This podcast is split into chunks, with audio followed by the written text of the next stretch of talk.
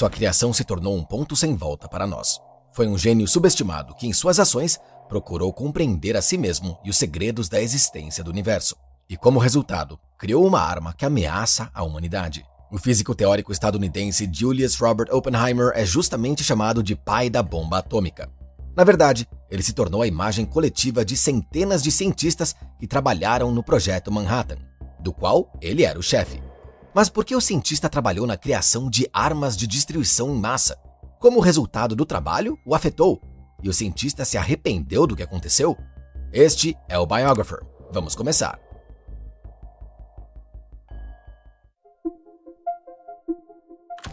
Julius Robert Oppenheimer, o físico teórico estadunidense, nasceu em uma família judia na cidade de Nova York em 22 de abril de 1904. Seu pai Julius veio da Alemanha para a América em 1888, quando ele tinha 17 anos.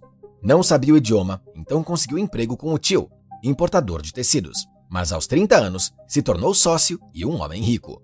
Se casou com a artista Ella Friedman, nascida em Baltimore, que tinha uma natureza delicada e com um gosto elegante. Robert era generosamente talentoso, o que ficou claro desde a infância. Seus pais adoravam ele. O menino era acompanhado por criados em todos os lugares e tinha pouco contato com crianças. Seus pais eram muito protetores. Oppenheimer então disse: Minha infância não me preparou para o fato de que o mundo está cheio de coisas cruéis e amargas. Isso não me deu nenhuma maneira normal e saudável de ser sacana. Em 1912, os Oppenheimers mudaram-se para Manhattan, a conhecida área da moda de Nova York. Seu apartamento era luxuosamente mobiliado, graças ao requintado gosto artístico da mãe. A família tinha sua própria coleção de pinturas. Havia originais de Pablo Picasso e Jean Voyard, e pelo menos três pinturas de Vincent van Gogh entre eles. Desde a infância, Robert foi incutido no amor pela arte, que se refletiu em toda a sua vida. Os pais não estavam limitados a uma coisa, Assim, aos cinco, seu avô lhe deu uma coleção de minerais, que foi para ele o início não de uma simples coleta, mas de uma pesquisa científica. Há uma história sobre como Robert digitou uma carta para a Sociedade Mineralógica de Nova York. E lá, ele, aos 11 anos, foi confundido com um adulto. Impressionado com o que havia escrito, o jovem cientista foi convidado para dar uma palestra, durante a qual o menino teve que subir em uma caixa. Caso contrário, não seria visto do púlpito. Portanto, tal infância não pode ser chamada de normal. Robert era um solitário. Quase não se comunicava com colegas, pois estava muito à frente deles. Após terminar o ensino médio com louvor, o jovem ingressou em Harvard. Oppenheimer não se limitou às disciplinas que estudou: física, química, matemática, literatura inglesa e francesa e filosofia ocidental, indiana e chinesa. Também escreveu poemas e contos e estudou avidamente arte e cultura. Podemos dizer que Robert finalmente se encontrou em seu ambiente onde a vida intelectual substituiu completamente a vida social. Talvez por isso, durante todos os anos de estudo em Harvard, ele não teve namorada. Permaneceu tímido, imaturo e facilmente perdido. Ao mesmo tempo, amigos notavam crises de depressão ou desânimo. Mais tarde, ele falou sobre aquela época. Nos dias da minha adolescência quase infinitamente prolongada, quase não tomei uma atitude. Quase não fiz nada que não despertasse em mim um sentimento muito grande de repulsa e de erro. Meu sentimento sobre mim mesmo sempre foi de extremo descontentamento. Oppenheimer se formou em Harvard em três anos, um ano antes do esperado. Depois disso, o jovem talentoso e não pobre teve caminho direto para a Inglaterra, pois era lá que acreditava-se que tinha os melhores professores de todo o mundo, e a formação era cotada muito mais alto. Ele escolheu Cambridge, onde o jovem continuaria seus estudos no famoso laboratório Cavendish, sob orientação do grande Rutherford. No entanto, contrariando as expectativas de um estudo brilhante, Robert começou a superar fracassos até então desconhecidos. Por algum motivo, ele era muito desajeitado, deixando cair alguma coisa constantemente, e por isso mergulhava no desespero e ainda mais fracassos. Quem se acostumou com a fácil compreensão da ciência na infância, como muitas crianças prodígios, já na idade avançada, se deparou com uma verdade simples: a necessidade de muito trabalho. Robert até começou a duvidar da sua inteligência. Oppenheimer disse que passou por momentos muito difíceis lá. Trabalhar no laboratório era terrivelmente chato, e foi tão difícil para ele que Robert não conseguia sentir que estava aprendendo qualquer coisa. Oppenheimer chamou as palestras de nojentas. A luta interna incessante oprimia Robert, então ele pensou em tirar a própria vida.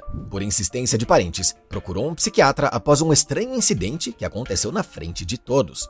Um dia, quando Oppenheimer estava de férias com amigos em Paris, estava de muito mau humor e seu amigo admitiu que em breve teria um noivado. A reação de Robert chocou a todos. Ele atacou seu amigo e começou a estrangulá-lo. Mas o médico não pôde ajudar o brilhante jovem. Depois de participar de uma sessão de terapia, Robert disse que o cara era burro demais para entender seu estado de saúde e ele sabia muito melhor sobre os seus problemas. O cientista foi diagnosticado com esquizofrenia, o que era bastante comum e claramente não correspondia à realidade. Hoje, historiadores atribuem suas peculiaridades a um cérebro sobrecarregado, sensibilidade e má socialização. Embora o médico não tenha ajudado Robert, não houve mais explosões de agressão. Ele às vezes tinha depressões periódicas. Talvez não para enlouquecer, Oppenheimer deixou o laboratório químico e em 1926 foi para a Alemanha, para Göttingen, para estudar física teórica sob orientação de Max Born, que mais tarde foi ganhador do Nobel. Oppenheimer fez amizade com pessoas que ao longo do tempo alcançaram grande sucesso. Por exemplo, Werner Heisenberg, Pascual Jordan, Wolfgang Pauli, Paul Dirac, Enrico Fermi e Edward Teller. Eles exploraram uma nova área da ciência que contrariava as ideias estabelecidas sobre o mundo, a física quântica. A ciência restaurou a autoconfiança de Oppenheimer e o trouxe de volta à vida. Defendeu seu doutorado, destacando-se como físico teórico, e publicou 16 artigos em três anos. Mas ele não ficou em Göttingen, e na primavera de 1929 retornou aos Estados Unidos, da qual sentia muita falta.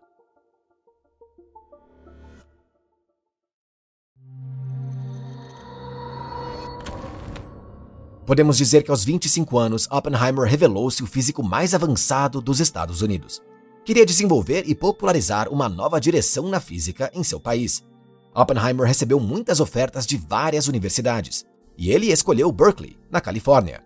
A principal razão pela qual escolheu aquela instituição educacional em particular acabou sendo um tanto quanto excêntrica. Robert admitiu que se sentiu atraído por uma grande coleção de poemas de poetas franceses dos séculos 16 e 17, reunidos na biblioteca da universidade. Lá começou a se envolver na ciência, no cálculo de modelos de estrelas de nêutrons. Alunos e colegas lembram que ele era hipnotizante e até mesmo hipnótico durante conversas privadas, mas muitas vezes indiferente em público. Aqueles que se comunicavam com ele estavam divididos em dois campos. Alguns o consideravam um gênio e esteta distante e expressivo, e outros o viam como pretensioso e perturbador. Seus alunos pertenciam quase sempre à primeira categoria e adotavam os hábitos dos Uppies, desde o andar até o modo de falar. Dá para sentir seu magnetismo mesmo agora ao assistir a vídeos documentários. Hans Bethe, um físico alemão emigrado, falou de Oppenheimer como professor da seguinte maneira: Ele sempre soube quais eram os problemas importantes, como mostra sua escolha de assuntos. Ele realmente conviveu com esses problemas, lutando por uma solução e comunicava sua preocupação ao grupo se interessava por tudo. E em uma tarde, poderiam discutir desde eletrodinâmica quântica a raios cósmicos, produção de pares de elétrons e física nuclear. Tal fato é interessante. Os alunos que fizeram o curso de física de Oppenheimer o fizeram duas vezes. Levariam um segundo ano para entender completamente. Outros faziam isso em pares. Um ouvia e o outro anotava, e depois elaboravam a palestra, disse o físico Robert Christie. Além disso, Oppenheimer tinha uma pressa incrível. O giz brilhava no quadro e ninguém o acompanhava. No entanto, mais tarde, Robert ainda se tornou um palestrante excelente e extraordinariamente eficaz. Em 1930, nota, ele tinha apenas 26, Oppenheimer escreveu um artigo que previa essencialmente a existência do positron. O cientista analisou o trabalho de Paul Dirac de 1928, refutando sua suposição de que os elétrons com carga positiva eram prótons, referindo-se ao peso destes últimos. Suas críticas fizeram Dirac reconsiderar sua posição e postular uma nova partícula, que o cientista chamou de antielétron, um elétron com carga positiva, mas energia negativa. Dois anos depois, essa partícula tornou-se conhecida mundialmente como positron. No final da década de 1930, Oppenheimer, provavelmente influenciado por seu amigo Richard Tolman, interessou-se pela astrofísica, o que resultou em uma série de artigos, no primeiro, de coautoria com Robert Serber, em 38, e intitulado On the Stability of Stellar Neutron Cores, ele pesquisou as características das anãs brancas. Em 1939, Oppenheimer e seu aluno, Hartland Snyder, escreveram On Continued Gravitational Contraction, que previa a existência do que hoje é chamado de buraco negro. Esse trabalho, assim como o trabalho sobre gravidade, é considerado a contribuição mais importante de Oppenheimer para o desenvolvimento da física. Mas quando essas descobertas foram feitas, o cientista prestou pouca atenção à sua importância.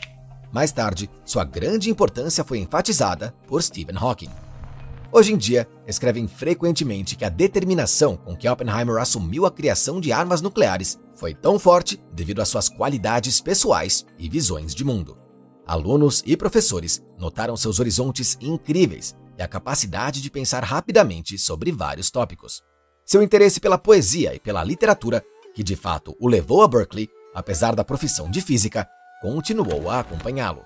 Oppenheimer falava seis idiomas, o que possibilitava a leitura das obras no original.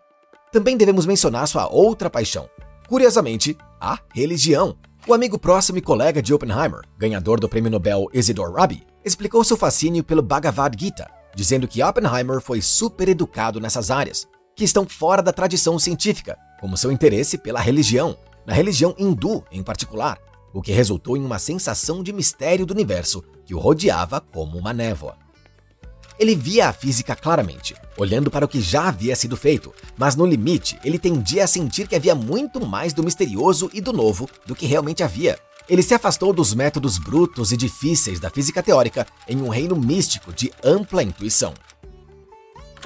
No início dos anos 30, quando Robert tinha 29, ele descobriu o Bhagavad Gita, uma obra religiosa que, na tradução do sânscrito, significa canção divina, que influenciou significativamente sua filosofia de vida e pontos de vista. Deve-se notar que a filosofia do Bhagavad Gita encontrou especificamente seus adeptos em círculos bastante opostos. Por exemplo, foi aderido tanto pelo amante da paz Gandhi, quanto pelo nazista assassino e organizador do Holocausto Himmler, que sempre teve um volume dele. Oppenheimer chegou a aprender sânscrito para ler o Bhagavad Gita. É difícil dizer o quanto isso influenciou o trabalho de Robert, mas seus controversos princípios morais podem ser rastreados nas ações posteriores do cientista. O próprio Oppenheimer lembrou mais tarde que isso influenciou radicalmente sua visão de mundo. Assim, o Bhagavad Gita fala sobre uma grande batalha sangrenta através do diálogo entre o guerreiro Arjuna e Krishna, a encarnação do deus Vishnu. Arjuna está em uma posição difícil e enfrenta uma difícil escolha. No exército que se opõe a ele, há muitos de seus amigos, parentes e professores, Atormentado por dúvidas, ele desiste. Mas Krishna o incentiva a continuar, garantindo ao guerreiro que a batalha é seu dever sagrado, que não pode ser abandonada por amor ao próximo. Ao mesmo tempo, a devoção é proclamada como o valor mais elevado da alma. Durante a conversa, Krishna revela sua essência divina e aparece como um ser exaltado e assustador, com muitas bocas e olhos. Ele pronuncia uma frase que, na tradução, soa mais ou menos assim: Agora me tornei a morte, o destruidor de mundos. É interessante que o ensinamento visa a consciência de uma pessoa de si mesma como uma pessoa divina, seu destino superior. Oppenheimer lembrou-se dessa história quando testou a bomba nuclear. Essa visão ampla de Robert Oppenheimer foi ao mesmo tempo uma vantagem e uma enorme desvantagem. Devido aos seus diversos hobbies, estava disperso e não conseguia se concentrar em nada. Possuindo grande talento, intelecto e erudição, não conseguiu se equiparar com cientistas como Einstein, Max Born e Erwin Schrödinger. Robert muitas vezes abandonava um problema no meio de uma solução e pegava um novo. Embora tenha sido indicado três vezes ao Prêmio Nobel, em 45, 51 e 67, Oppenheimer nunca o ganhou.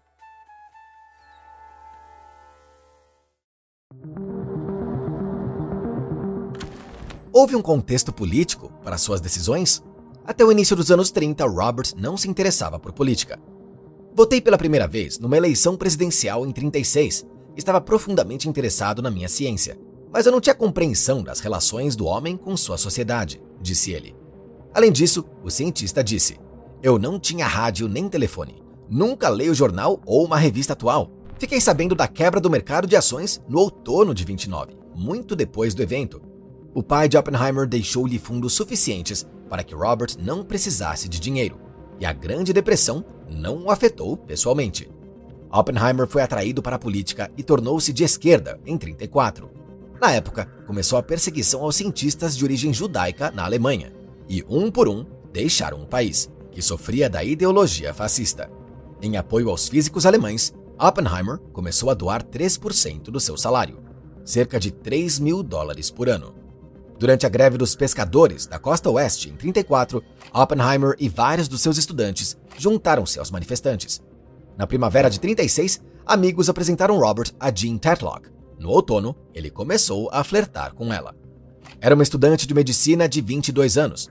Jean estava preocupada com os acontecimentos políticos no mundo: desemprego, a guerra na Espanha e a discriminação racial. Era membro do Partido Comunista e introduziu seu noivo nessa esfera política. Fiz amigos de esquerda e senti simpatia por causas que até então me pareciam tão distantes. Lá, ele percebeu que começou a participar da vida de seu país. Na época, eu não via os comunistas como perigosos, e alguns de seus objetivos declarados me pareciam desejáveis. Mais tarde, os estadunidenses passaram a temer os comunistas, mas o país foi literalmente capturado por ideias comunistas nos anos 30. Membros das organizações comunistas eram pessoas de classes diferentes. Embora Oppenheimer partilhasse algumas das suas opiniões, não era comunista. Posteriormente, o FBI tentou por 30 anos provar que ele era membro do partido, mas sem sucesso. Em 1940, Oppenheimer casou-se com Kitty Harrison. Ele já era seu quarto marido. Ela era membro do Partido Comunista e, na época em que a conheceu, ela ainda era casada. No entanto, isso não a impediu de ter um caso com o cientista. Foi até dito que ela o segurava com todas as suas forças. Kitty se divorciou do marido em um dia, e sete meses após o casamento com Robert, nasceu seu filho Peter. Nessa época, começaram a se afastar da política. Em 1944, o casal teve um segundo filho, uma menina chamada Catherine. Mais tarde, como disse Oppenheimer, percebeu que a URSS controlava o Partido Comunista nos Estados Unidos. Mas mesmo quando não sabia de nada, ele era apenas um simpatizante, um companheiro de viagem, não um membro do partido, e nunca aceitou seu dogma básico. Parecia-lhe insignificante. Em geral, graças às mulheres e às novas amizades iniciadas, as ligações do cientista tornaram-se muito comprometedoras. O FBI colocou o cientista no chamado Índice de Custódia para Prisão Imediata em caso de emergência nacional.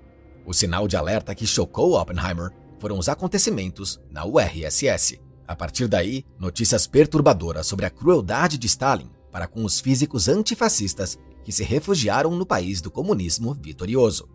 Assim, as ideias comunistas desapareceram rapidamente, não permitindo qualquer tipo de surto.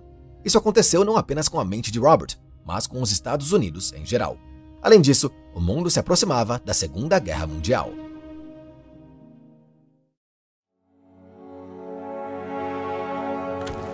Com esse pano de fundo, apareceu uma mensagem fantástica sobre a descoberta da fissão do urânio por físicos alemães.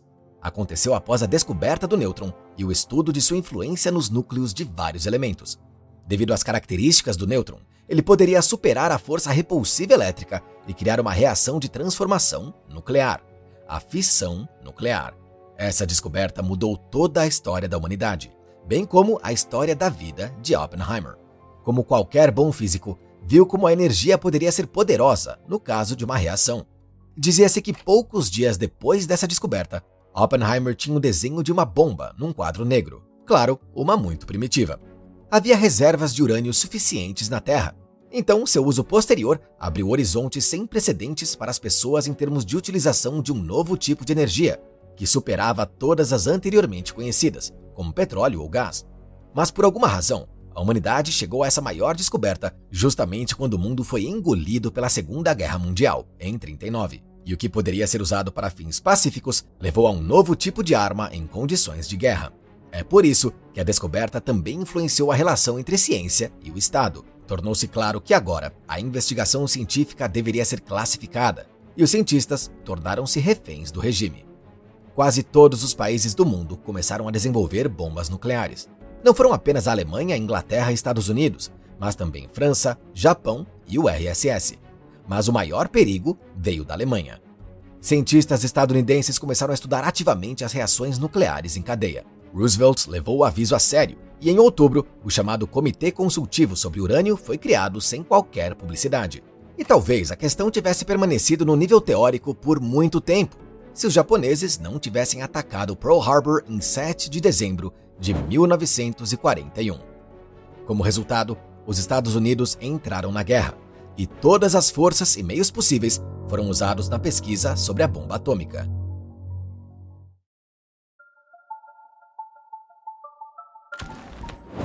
Em maio de 42, o presidente do Comitê de Pesquisa de Defesa Nacional, um dos professores de Oppenheimer em Harvard, James B. Conan, ofereceu-lhe para liderar um grupo em Berkeley que trabalharia nos cálculos de nêutrons rápidos.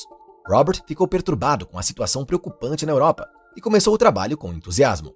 O título de sua posição, coordenador de ruptura rápida, definitivamente significava o uso de reações rápidas em cadeia de nêutrons na bomba nuclear. Seu grupo começou a estudar o que fazer e em que ordem para conseguir a bomba.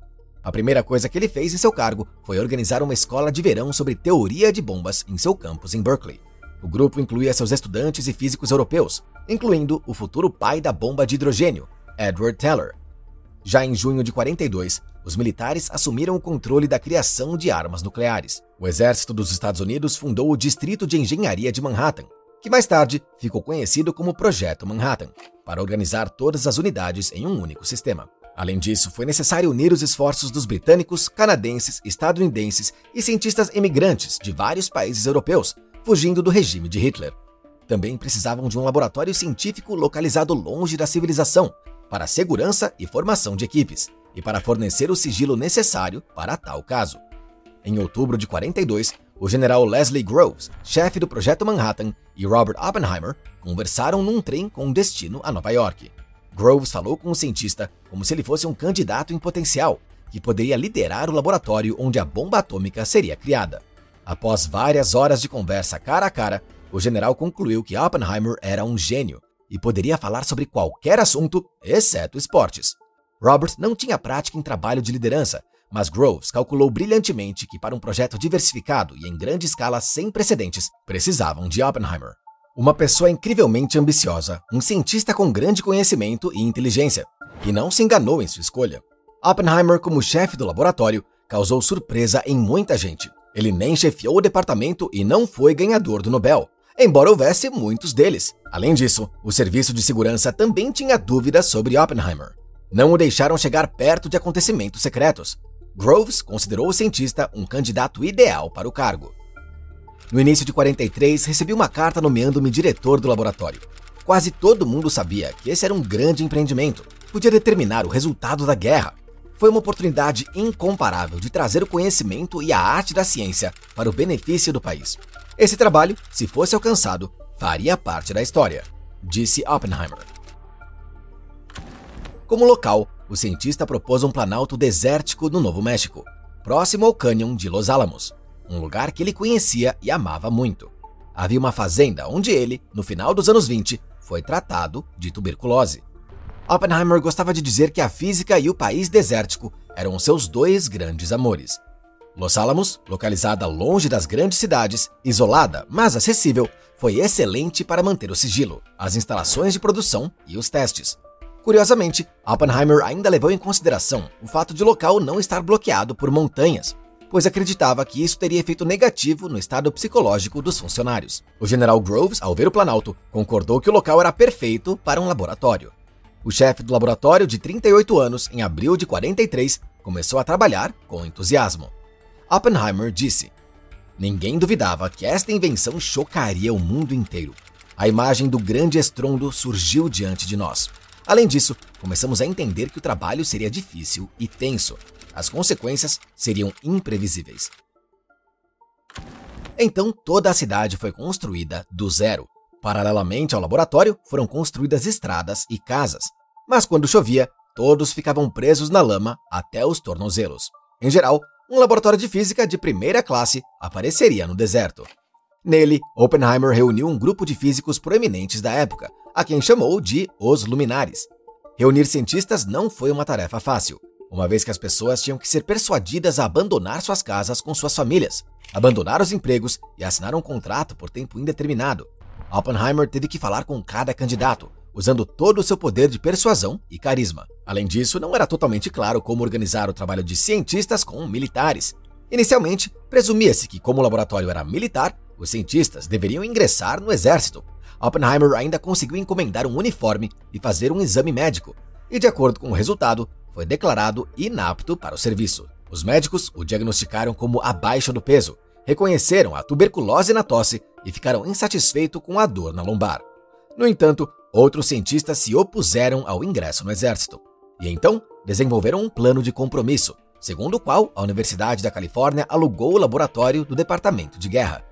Rapidamente se descobriu que as estimativas iniciais de Oppenheimer sobre o fator trabalho necessário eram extremamente otimistas. Los Alamos aumentou sua força de trabalho de algumas centenas em 43 para mais de 6 mil pessoas em 45. Victor Weisskopf, um físico teórico estadunidense, relembrou: Oppenheimer dirigiu esses estudos teóricos e experimentais no verdadeiro sentido das palavras. Aqui sua incrível rapidez em compreender os pontos principais de qualquer assunto foi um fator decisivo. Ele conseguiu familiarizar-se com os detalhes essenciais de cada parte do trabalho. E não dirigia da sede, estava intelectual e fisicamente presente em cada passo decisivo. Estava presente no laboratório ou nas salas de seminários, quando um novo efeito era medido, quando uma nova ideia era concebida. Não é que ele tenha contribuído com tantas ideias ou sugestões. Ele fazia isso algumas vezes, mas sua principal influência vinha de outra coisa. Foi sua presença contínua e intensa que produziu em todos nós um sentido de participação direta, criou aquela atmosfera única de entusiasmo e desafio que permeou o local ao longo do seu tempo.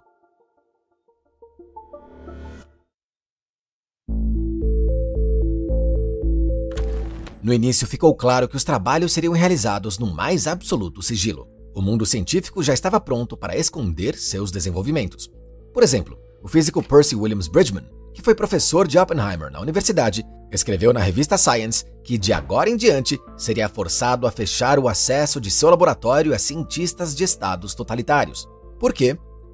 Um cidadão de tal estado não é mais um indivíduo livre, mas pode ser compelido a se envolver em qualquer atividade para promover os propósitos desse estado.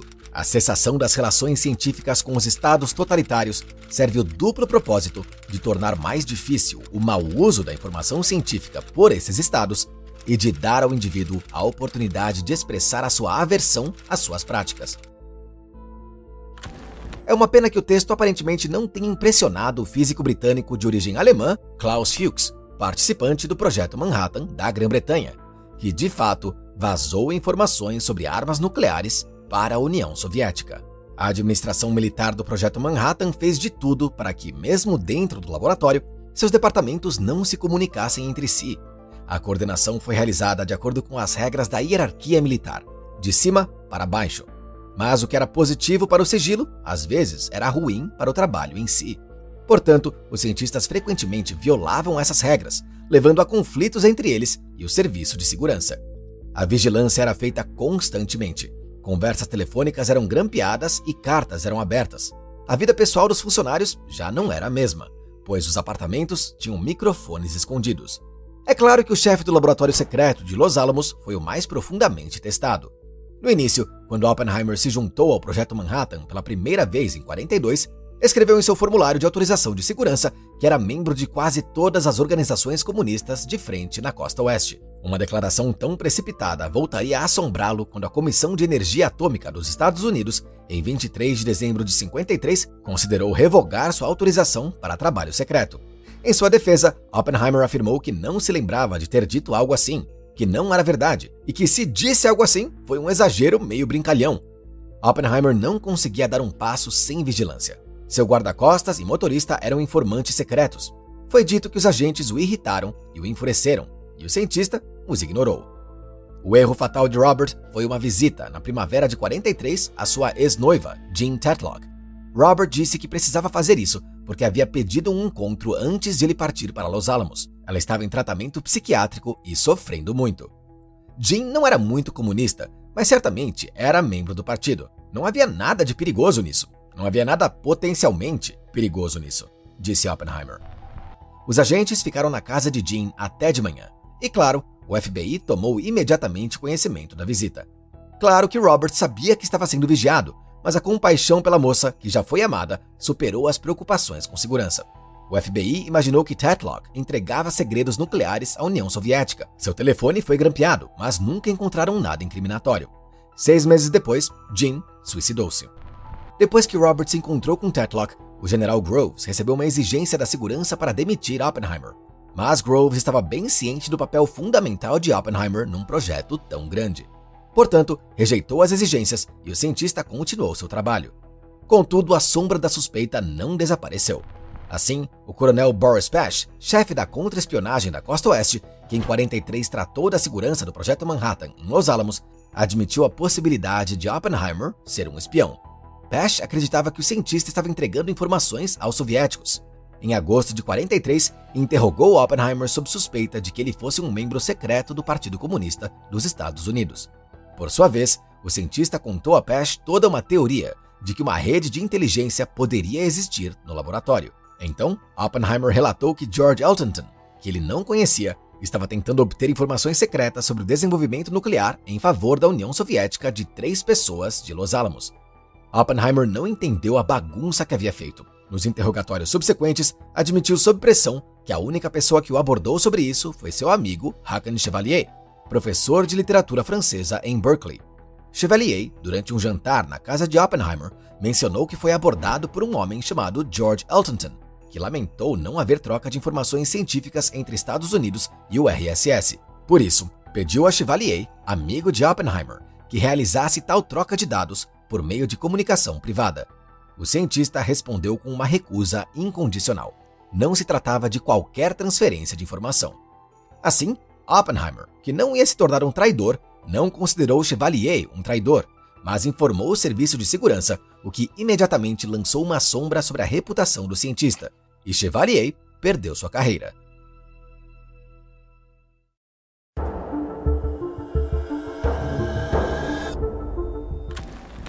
A principal coisa que capturou toda a vida de Oppenheimer foi o trabalho que estava a todo vapor em Los Alamos. Esse lugar se transformou em uma cidade com uma população de vários milhares de pessoas. A escala do projeto no início foi muito subestimada, mas Oppenheimer provou ser mais do que um bom líder para o projeto. O membro do projeto Manhattan, Roy J. Glauber, lembrou: Oppenheimer inspirava a todos, expressava a essência intelectual do que estávamos fazendo, o sentido mais profundo do que era. Mesmo agora, não sei quem poderia fazer isso melhor do que ele. Quem poderia liderar toda uma multidão de cientistas, 80% deles famosos, e ele os uniu e os fez funcionar como um mecanismo único. Todos o amavam, porque ele estava em toda parte. Robert entendia todos esses problemas absurdamente difíceis e intratáveis, e muitas vezes dizia coisas espirituosas sobre eles, acrescentou Glauber. Dizia-se que ele tinha carisma, charme e atração. Além disso, Robert nunca conseguiu trabalhar no escritório. Sabe, ele tinha um Cadillac conversível azul. E se você é um garoto, aqui está seu chefe, ele está dirigindo por aí com seu chapéu, sua jaqueta de tweed, seu cigarro sempre, sabe, como nos filmes. É aquilo, você fica impressionado, disse o físico Harold H. Agnew. Sua presença criou uma atmosfera única de entusiasmo e desafio em todo o projeto Manhattan. Robert trabalhou para o bem da nação, esquecendo-se completamente de si mesmo. Porém, os prazos estabelecidos para a criação da bomba começaram a ser adiados. Às vezes, experimentos paravam. Assim, por exemplo, Edward Teller relatou que, segundo seus cálculos, algumas reações na bomba atômica poderiam inflamar a atmosfera e assim queimar toda a vida na Terra. Ninguém sabia se isso era realmente possível. Por isso, tais suposições foram levadas muito a sério. Oppenheimer instruiu os cientistas a verificarem tudo. Encontraram um erro nos cálculos de Teller e a pesquisa continuou. Em 44, ocorreu um acontecimento que reduziu um pouco a tensão na corrida pela bomba. Documentos que revelavam a posição da Alemanha, até que ponto avançavam nas pesquisas, foram encontrados em novembro. Dizia que os nazistas estavam muito atrasados em suas pesquisas, pois não tinham um reator para a produção de plutônio e nem uma usina que separasse o urânio 235. A mesma notícia abalou a crença de que a criação de tal bomba deveria continuar. Mas uma máquina poderosa, lançada com um grande objetivo, avançou pela inércia e não conseguia parar assim. Os cientistas não podiam abandonar a investigação a meio caminho e muitos não queriam. Além disso, a guerra não tinha acabado e o Japão hostil participava na corrida pelas armas de destruição em massa. Oppenheimer não permitia que o pensamento interrompesse o trabalho. Ao mesmo tempo, a partir de 44, alguns cientistas começaram a perceber o perigo da ameaça atômica. Em julho de 44, Niels Bohr, num memorando dirigido ao presidente Roosevelt, apelou à proibição total da utilização de armas nucleares e ao estrito controle internacional sobre elas. Alguns mudaram de opinião, vendo que a Alemanha nazista estava longe de seu desígnio maligno. Leo Szilard escreveu: Durante todo o ano de 1943, tínhamos medo de que os alemães conseguissem fabricar uma bomba atômica antes de aterrarmos na Europa. Mas quando nos livramos desse medo em 45, começamos a pensar com horror que outros planos perigosos o governo estadunidense iria fazer. Quando a Alemanha capitulou em maio de 45, a questão moral da oportunidade de continuar o trabalho na bomba atômica surgiu novamente em toda a sua forma formidável e pouco atraente. Mas Oppenheimer estava tão absorto no projeto incrivelmente complexo que se preocupava apenas com um grande desejo: concluir o que havia começado e no qual trabalhou tanto. Normalmente as pessoas não param de trabalhar em uma invenção interessante. Só é possível decidir sobre a sua aplicação depois de um verdadeiro sucesso. Talvez convençamos a todos que a próxima guerra destruirá o mundo. Portanto, você precisa usar uma bomba apenas em hostilidades reais, disse Oppenheimer. Em abril de 45, o presidente Roosevelt faleceu repentinamente, sem deixar instruções sobre o destino do projeto nuclear. O novo presidente dos Estados Unidos, Truman, justificou sua decisão de usar a bomba, dizendo que o bombardeamento atômico das ilhas forçaria o Japão a sair da guerra e salvaria centenas de milhares de vidas de estadunidenses e japoneses. Em 31 de maio de 45, foi realizada uma reunião de altos funcionários do governo, militares e cientistas. Oppenheimer também participou dessa reunião. O alvo era uma fábrica militar em Hiroshima, cercada por grandes armazéns. Cientistas não podiam ter certeza de que a engenhoca, que calcularam de cima a baixo, ainda funcionaria. Foram necessários testes. Robert sugeriu escolher um local de teste para a primeira explosão nuclear do mundo, perto de Alamogordo, Novo México. Os espanhóis chamaram aquele lugar deserto de O Caminho dos Mortos, porque nos séculos 16 e 17 muitas vezes morriam pessoas que tentavam passar por aquele deserto. A prova, de codinome Trinity, foi marcada para 16 de julho de 45 às 5h30. Todos estavam ansiosos e inseguros, porque a bomba podia não explodir. Ninguém sabia o que esperar. Ficávamos soldando o vidro diante dos olhos para não ficarmos cegos, olhando a explosão. Na impenetrável escuridão que antecede o amanhecer, sentiu-se uma enorme tensão, recordam testemunhas. Quando a explosão ocorreu, a luz dela era claramente visível em pontos a cerca de 290 quilômetros de distância. De acordo com as memórias das pessoas, houve um clarão brilhante como a luz do dia lá fora. De repente, da escuridão total para a luz do dia em uma área enorme. Havia uma esfera brilhante em rápida expansão, com nuvens escuras rodopiantes, e finalmente, à medida que diminuía, você podia ver do lado de fora um leve brilho azul. Simplesmente fantástico. O poder da carga excedeu todas as previsões. O brigadeiro-general Thomas Farrell descreveu a reação de Robert. Dr. Oppenheimer, sobre quem repousava um fardo muito pesado, ficou mais tenso à medida que os últimos segundos passavam. Ele mal respirava. Se agarrou a um poste para se equilibrar. Quando o locutor gritou agora e veio essa tremenda explosão de luz, seguida pelo rugido profundo da explosão, seu rosto relaxou em uma expressão de tremendo alívio. 20 anos depois, durante um programa de TV, Oppenheimer relembrou aquele momento. Sabíamos que o mundo não seria o mesmo. Algumas pessoas riram, outras choraram. A maioria das pessoas ficou em silêncio. Me lembrei da frase da escritura hindu, o Bhagavad Gita. Vishnu está tentando persuadir o príncipe de que ele deve cumprir seu dever. E para impressioná-lo, assume sua forma com vários braços e diz: Agora me tornei a morte, o destruidor de mundos. Suponho que todos nós pensamos isso, de uma forma ou de outra. Segundo testemunhas oculares, o humor do cientista mudou após o teste Trinity. Assim como outros moradores de Los Alamos, entendeu que um projeto promissor se tornou uma arma terrível nas mãos de militares. Essas coisas abriram seus olhos.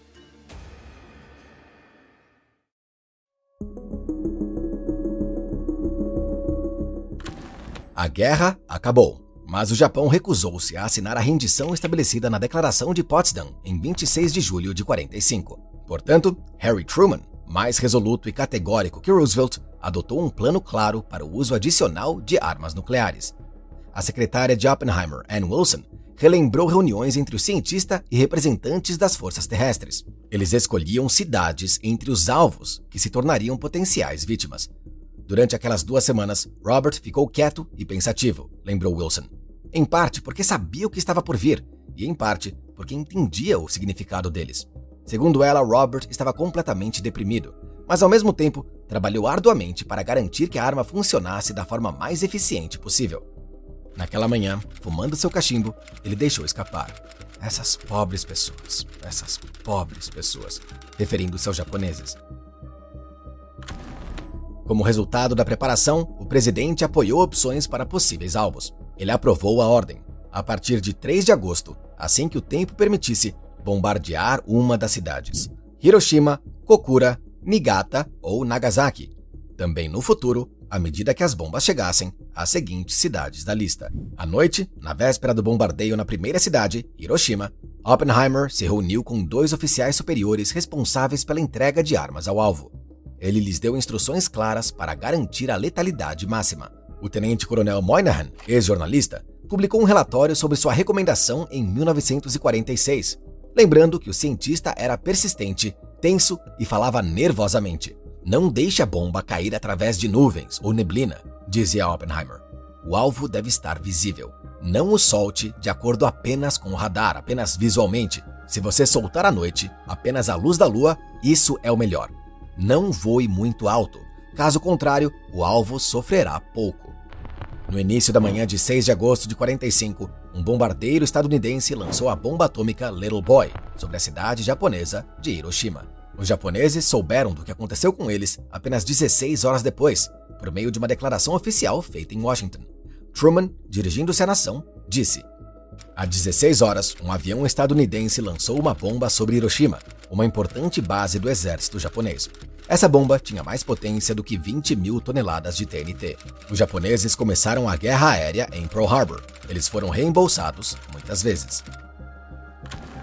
O físico júnior Sam Cohen lembrou-se de ter conhecido Oppenheimer com outros cientistas em uma sala de aula.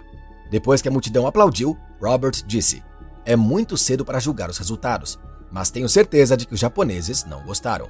Segundo Cohen, o cientista estava orgulhoso do sucesso e lamentava que a bomba não pudesse ser fabricada a tempo e lançada sobre os alemães.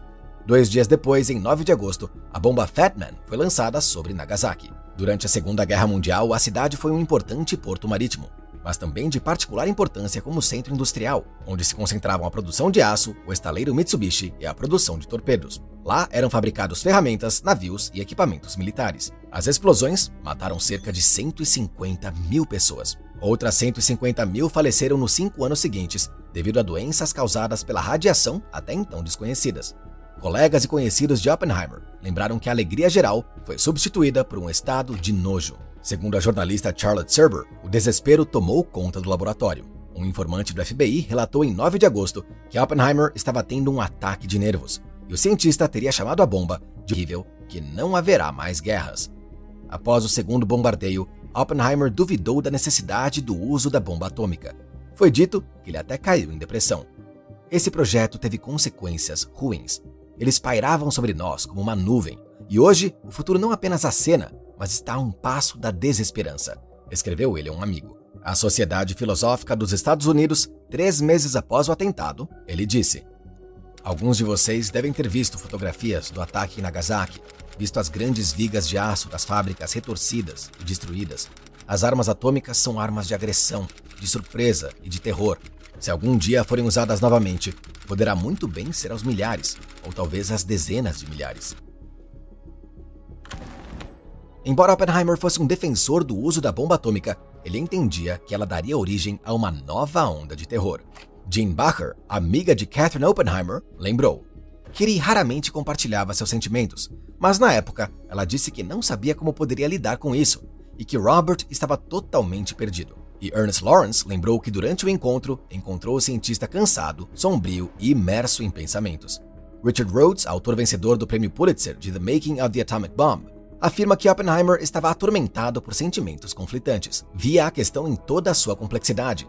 Não foi tão simples como ele era culpado por construir tal arma, ele entendia que a bomba iria mudar a história. Poderia ter esperado que houvesse alguma outra maneira de demonstrar sua eficácia. Eles sabiam o que estavam fazendo, sabiam que isso mataria muita gente.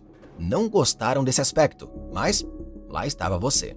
Após a vitória dos Estados Unidos, um cientista disse ao secretário Stimson e ao presidente: não só somos incapazes de delinear um programa que garanta a essa nação, durante as próximas décadas, a hegemonia no campo das armas atômicas, somos igualmente incapazes de garantir que tal hegemonia, se alcançada, poderia nos proteger da mais terrível destruição. Em 17 de agosto, Oppenheimer viajou para Washington para protestar. Expressou seu ponto de vista em uma carta ao ministro da Guerra, onde propôs a proibição do uso de armas nucleares. Em outubro, Oppenheimer teve uma reunião pessoal com o presidente Harry Truman. A conversa deles foi mais ou menos assim: Senhor presidente, sinto que tenho sangue nas mãos. E Truman respondeu: Você pode lavar com água. Depois disso, Truman ficou muito indignado com o cientista e até proibiu-o de vê-lo, já que foi o presidente e não o cientista quem deu a ordem de bombardear. O que dizer então das minhas mãos? pensou o presidente. Antes de deixar Washington, o cientista soube que o presidente havia imposto a proibição da divulgação de qualquer informação sobre a bomba atômica. E o secretário de Estado Burns anunciou que, na situação internacional prevalecente, não havia outra alternativa senão fazer avançar o MAD, Programa do Distrito de Engenharia de Manhattan. Oppenheimer voltou ao Novo México ainda mais abatido. Após a guerra, Robert tornou-se um herói nacional, a personificação de um cientista de uma nova era e também uma celebridade mundial. Seu rosto apareceu nas capas das revistas Life e Time, e Truman ainda teve que se encontrar novamente com o cientista quando este lhe concedeu a Medalha Presidencial de Mérito. Robert começou a ser convidado para inúmeras entrevistas. Se tornou o primeiro chefe do Comitê Consultivo Geral, GAC, incluía os principais cientistas dos Estados Unidos no campo da física nuclear. Muitos participaram do projeto Manhattan. O cientista ficou muito feliz com a nomeação. Esperava a oportunidade de lidar com os grandes problemas do controle da bomba atômica. Pelo menos é o que lhe pareceu na época. O projeto Manhattan cumpriu a sua única missão, a criação da bomba nuclear. Depois disso, muitos cientistas retornaram às suas universidades, ao seu antigo trabalho científico. Em outubro de 45, Oppenheimer deixou Los Alamos ele aceitou uma oferta de Louis Strauss para dirigir o Instituto de Estudos Avançados em Princeton, Nova Jersey, onde o cientista mais famoso do mundo, Albert Einstein, já havia lecionado. Anteriormente, Oppenheimer não considerava o instituto um local onde eram realizadas pesquisas sérias. Depois de visitá-lo pela primeira vez antes da guerra, escreveu sarcasticamente ao irmão: Princeton é um hospício onde luminares egoístas, dispersos e indefesos brilham no vazio. Mas com o passar dos anos, mudou de ideia acreditando que poderia mudar o status e as perspectivas do Instituto. É preciso pensar um pouco e trabalhar para fazer um bom trabalho, disse ele a Kiri. Mas essas coisas acontecem naturalmente para mim. Robert iria transformar a instituição científica num centro de física teórica de classe mundial. Sob sua liderança, os físicos enfrentaram um problema não resolvido dos anos anteriores à guerra, o problema das expressões matemáticas incorretas na eletrodinâmica quântica. Mas o que fez de Robert um bom líder em Los Alamos criou problemas aqui.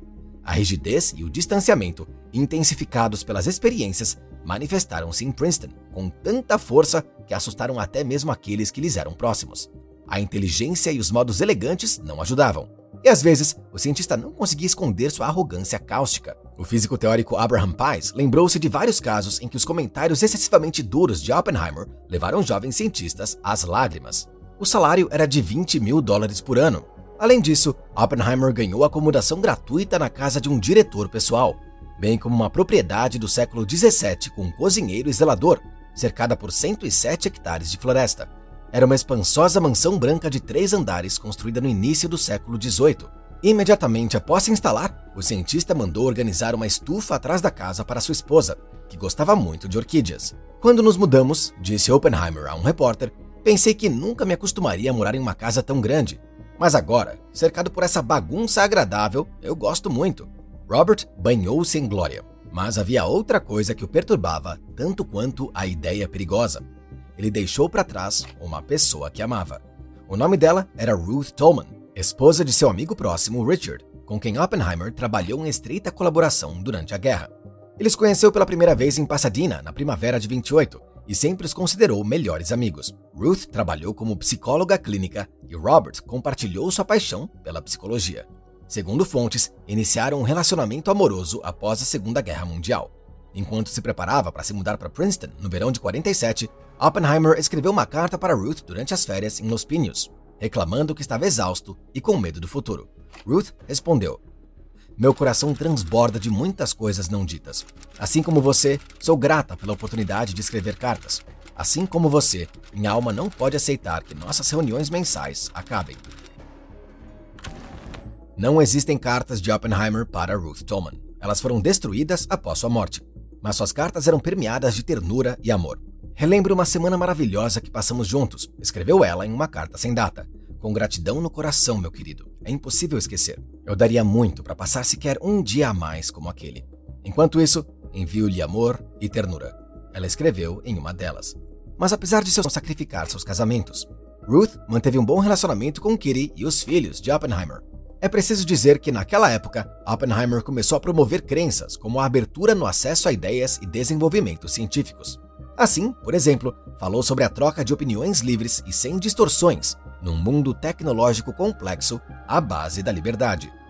Tudo o que eu quero dizer é: é necessário tanto sigilo? Por que não podemos falar sobre muitas coisas?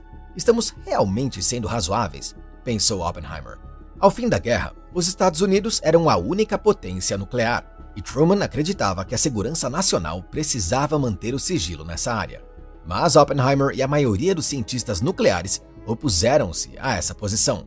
O cientista passou a defender a posição de estrito controle internacional sobre o uso de armas nucleares e a eliminação do sigilo. Perguntaram-me se há esperança para a segurança da nação ao manter em segredo parte do conhecimento que foi utilizado na fabricação das bombas. Receio que não exista tal esperança. Penso que a nossa única esperança reside na abertura e na cooperação de fé com outras pessoas do mundo, ele disse.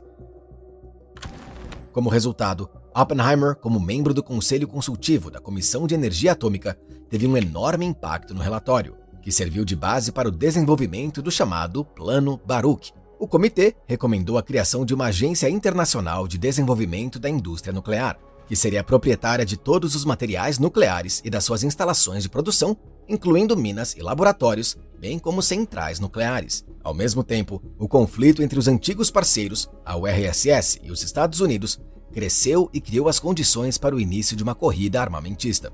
Observando para onde caminhava a situação política mundial, o cientista sentiu-se pessoalmente responsável pelas consequências de seu trabalho em Los Alamos.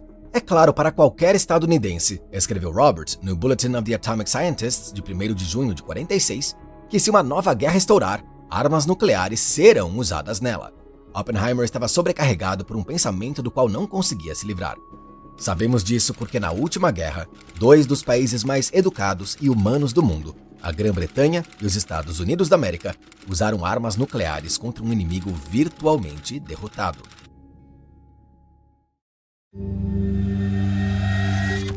A fama e o sucesso do cientista não foram seus aliados de longa data.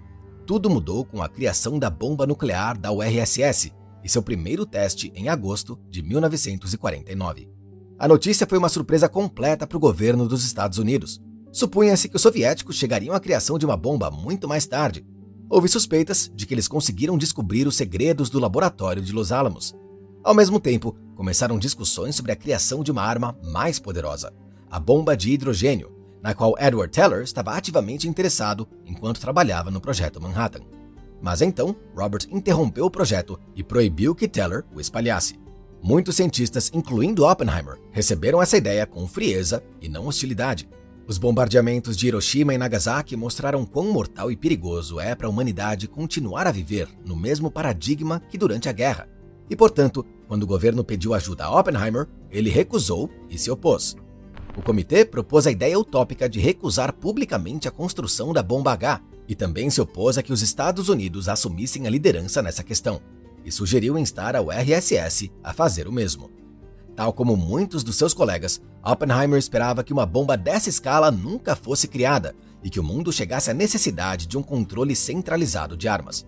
Acreditamos que uma superbomba não deveria ser criada, escreveu Oppenheimer, expressando a opinião da maioria.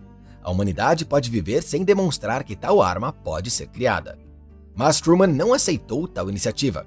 Foi exacerbado pelo agravamento na arena política. A URSS violou os acordos de Yalta estabeleceu um regime fantoche na Polônia e não permitiu eleições livres em outros países da Europa Oriental e nos Balcãs. Os Estados Unidos foram tomados pelo medo do comunismo, e não sem razão. E de que outra forma poderiam reagir se os soviéticos ocupassem toda a Europa Oriental e começassem a implantar o comunismo nesses países? Os comunistas foram e sempre serão uma ameaça à liberdade, aos ideais democráticos, ao serviço de Deus e ao povo estadunidense, disse Truman. Assim, em 31 de janeiro de 50, ele deu a ordem para iniciar os trabalhos de criação de uma bomba de hidrogênio, e já em 51, Edward Teller, junto com o matemático Stanislav Ulam, iniciou seu desenvolvimento. A posição de Oppenheimer tornou-se impopular junto ao governo dos Estados Unidos, e a suspeita da deslealdade do cientista só se intensificou. Nesse ambiente, a posição de Oppenheimer sobre a abertura e redução do sigilo em questões atômicas tornou-se muito irrelevante, mas Roberts gradualmente se afastou das visões esquerdistas de sua juventude. A atitude do cientista em relação ao RSS estava em consonância com a crescente Guerra Fria. Ele também ficou alarmado com o discurso de Stalin em 9 de fevereiro de 46, que descreveu como refletindo os temores soviéticos do ambiente e da necessidade de vigilância e rearmamento. Além disso, sentiu desespero por causa dos casos de espionagem soviética revelados durante os anos de guerra. Roberts estava cada vez mais desiludido com o comunismo, esperando uma solução diplomática para a questão nuclear. Suas opiniões de direita não o ajudaram a evitar problemas. Desde a década de 40, o FBI mantém um olhar atento sobre o cientista por causa de suas ligações com os comunistas no passado. Apesar de seu trabalho dedicado em Los Alamos e da reputação de Oppenheimer como um líder notável e pai da bomba atômica, o diretor do FBI, John Edgar Hoover, continuou a suspeitar que ele vazava informações secretas. Durante oito anos, Hoover e seus agentes divulgaram mil páginas de memorandos explicativos, relatórios de vigilância e transcrições de conversas ouvidas relacionadas a Oppenheimer a cada ano. Tudo isso para pegar o cientista em flagrante. Uma declaração de Paul Crouch, recrutador do Partido Comunista no condado de Alameda no início da década de 40, colocou lenha na fogueira.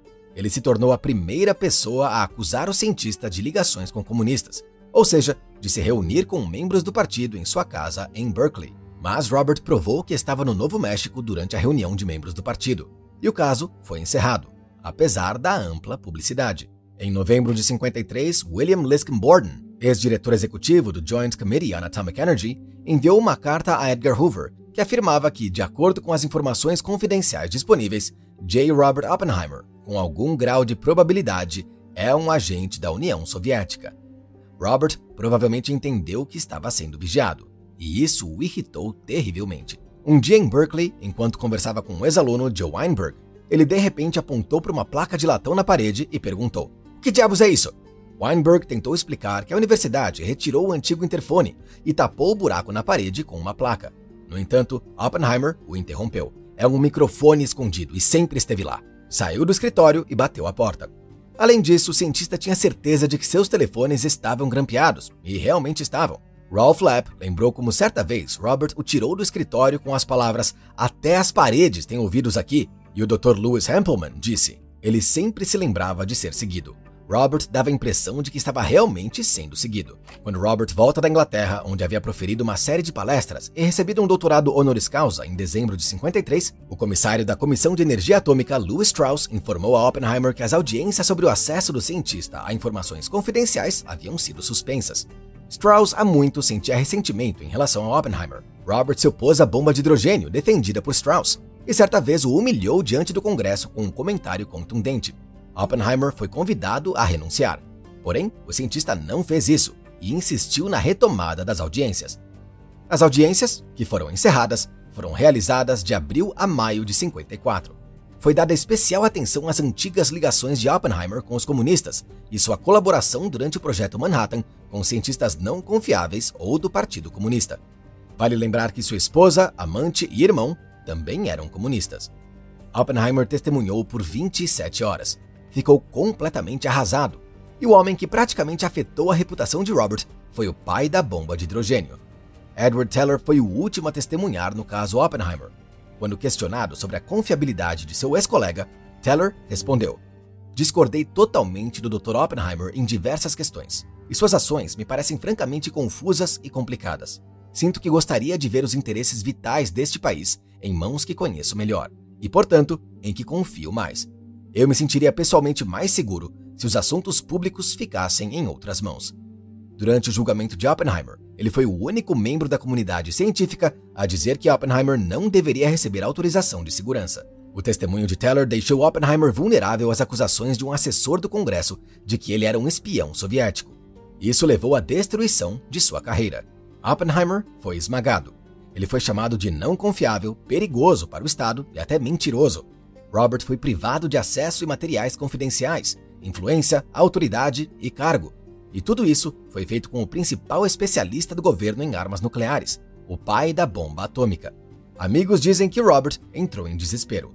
Oppenheimer recebeu os resultados da audiência de segurança com muita calma, mas era um homem diferente. Muito do seu antigo espírito e vivacidade o haviam abandonado, lembrou o físico Hans Bethe.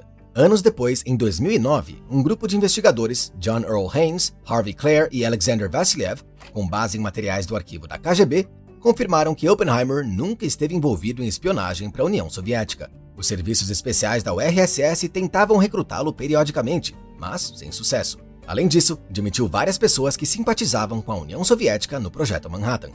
Após as audiências, iniciadas em 1954, Oppenheimer passou vários meses do ano em St. John, uma das Ilhas Virgens, e depois de três anos, comprou um terreno com a área de dois acres, equivalente a 0,81 hectares, em Gibney Beach, e construiu uma casa espartana na praia. Ele passou um tempo com sua família, navegando com sua filha Tony e sua esposa Kitty. Privado de influência política, Oppenheimer continuou a dar palestras, escrever e trabalhar em física. Ele visitou a Europa e o Japão, dando palestras sobre a história da ciência, o papel da ciência na sociedade e a natureza do universo. Robert extraiu sua autoridade exclusivamente do status de figura pública. Com o tempo, a imagem de um humanista preocupado com o futuro da humanidade tornou-se fixa para ele o cientista não deixou de se preocupar com o perigo potencial que as invenções científicas poderiam representar para a humanidade. Juntamente com Albert Einstein, Bertrand Russell, Joseph Rotblat e outros cientistas eminentes, fundou o que mais tarde se tornaria em 1960 a Academia Mundial de Artes e Ciências. Após a humilhação pública, Oppenheimer já não assinou grandes protestos abertos e não fez declarações ou comentários contra as armas nucleares. Tentando provar sua confiabilidade, evitou todos os confrontos públicos, principalmente no que diz respeito ao seu trabalho no Projeto Manhattan. Mas, aos poucos, o cientista tornou-se um símbolo para os liberais, representando todos os vícios do Partido Republicano. Muitos começaram a ver em Robert Oppenheimer um cientista mártir. No verão de 1954, Washington Post publicou uma série de artigos apresentando Oppenheimer por um lado positivo. Um artigo em específico, intitulado Drama traz uma incrível transcrição de Oppenheimer, chamou a audiência de drama aristotélico, shakespeariano em riqueza e variedade, com alusões de Eric Ambler à espionagem, um enredo mais complexo do que E o Vento Levou e com metade do número de personagens de Guerra e Paz quando a Universidade de Columbia convidou Robert para fazer um discurso por ocasião de seu bicentenário, Oppenheimer fez um discurso pessimista e triste.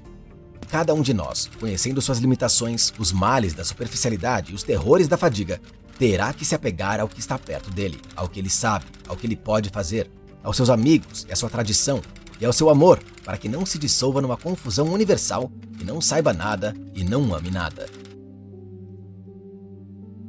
Na primavera de 57, a Faculdade de Filosofia e Psicologia da Universidade de Harvard convidou Oppenheimer para dar uma das palestras, mas o cientista enfrentou condenação e rejeição. Alguns ex-alunos de Harvard, liderados por Archibald Roosevelt, ameaçaram suspender o patrocínio se Robert fosse autorizado a fazê-lo.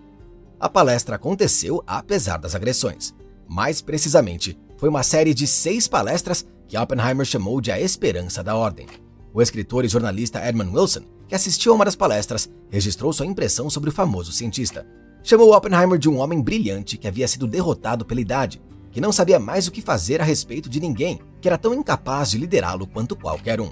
De acordo com Wilson, a humildade de Oppenheimer fazia que ele parecesse um cão abandonado. Mas também houve bons momentos na vida de Robert. Muitos países europeus o premiaram. Em setembro de 57, a França o nomeou oficial da Legião de Honra. No início da década de 60, Oppenheimer começou a emergir da obscuridade política. Embora a administração Kennedy não tenha reintegrado Robert no serviço público, os democratas liberais o consideraram, no entanto, um homem merecedor que sofreu inocentemente nas mãos de extremistas republicanos. Em abril de 62, o governo dos Estados Unidos mudou sua atitude em relação a Oppenheimer durante os anos McCarthy, quando o presidente Kennedy o convidou para jantar na Casa Branca com vencedores do Prêmio Nobel. Após a recepção, o velho amigo de Oppenheimer no comitê consultivo da AEC, Glenn Seaborg, perguntou se ele estaria disposto a submeter-se a outra audiência para recuperar o acesso aos segredos de Estado. Nem por nada nessa vida, Robert retrucou. Em 3 de maio de 62, Oppenheimer foi eleito membro estrangeiro da Royal Society. Em 63, a pedido de muitos amigos de Oppenheimer, entre políticos que alcançaram altos cargos, o presidente dos Estados Unidos John F. Kennedy concedeu ao cientista o prêmio Enrico Fermi como um sinal de reabilitação política. Mas o presidente não teve tempo de entregá-lo ao cientista. Após sua morte, esse papel foi para seu sucessor, Lyndon Johnson. O prêmio foi por suas contribuições à física teórica como professor e criador de ideias, e por sua liderança no laboratório de Los Alamos e no programa de energia atômica durante anos críticos. Segundo as lembranças dos presentes, parado no hall do escritório da Casa Branca, o cientista parecia uma estátua de pedra, grisalha, imóvel, quase sem vida, tragicamente tensa. Nesse ponto, ele disse a Johnson: Eu acho, senhor presidente, que foi preciso um pouco de coragem para você entregar esse prêmio hoje. Gradualmente, a saúde do cientista começou a piorar. Oppenheimer foi um fumante inveterado desde a juventude, quase nunca tirava o cachimbo da boca. No final de 65, foi diagnosticado com câncer de laringe. Embora tenha parado de fumar e sobrevivido a uma operação dolorosa, a doença não regrediu. Robert começou a frequentar sessões de radioterapia no Sloan Kettering Cancer Institute, em Nova York. No final do maio, ficou claro para todos que ele havia desaparecido aos poucos. A operação não teve sucesso. No final de 66, fez rádio e quimioterapia, que também não surtiram efeito. Exausto pela doença, Oppenheimer de alguma forma conseguiu não desanimar. Freeman Dyson disse sobre ele: Seu espírito ficou mais forte à medida que seus poderes corporais diminuíam. Ele aceitou seu destino graciosamente, continuou com seu trabalho, nunca reclamou, tornou-se subitamente simples e não tentou mais impressionar ninguém.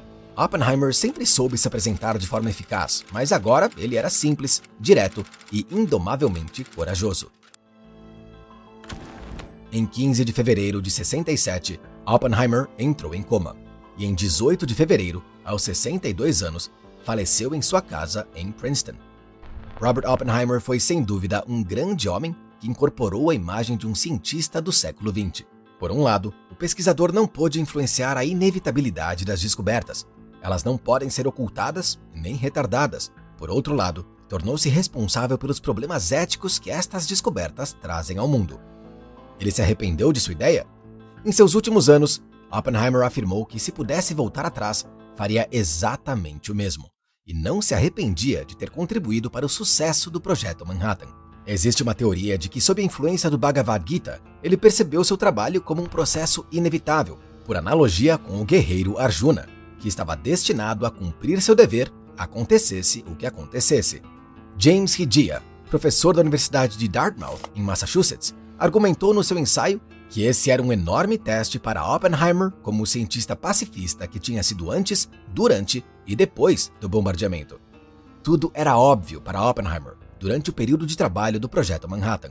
Era necessário derrotar a Alemanha nazista de qualquer maneira. Mas sua descoberta horrorizou o cientista. Dois anos depois de Trinity, Oppenheimer disse: Em algum tipo de sentido bruto que nenhuma vulgaridade, nenhum humor, nenhum exagero pode extinguir, os físicos conheceram o pecado. E este é um conhecimento que eles não podem perder. Oppenheimer foi determinado pelo destino ou pela história a se tornar um símbolo do cientista de meados do século XX, quando ocorreu uma crise moral, e o pesquisador deixou de representar um cientista engajado em uma causa nobre. Os cientistas enfrentaram o dilema ético da responsabilidade perante a humanidade pelo que poderiam trazer ao mundo. Esperamos que nesse milênio o fosso entre a moralidade e a necessidade diminua e que a humanidade aprenda a fazer a escolha certa.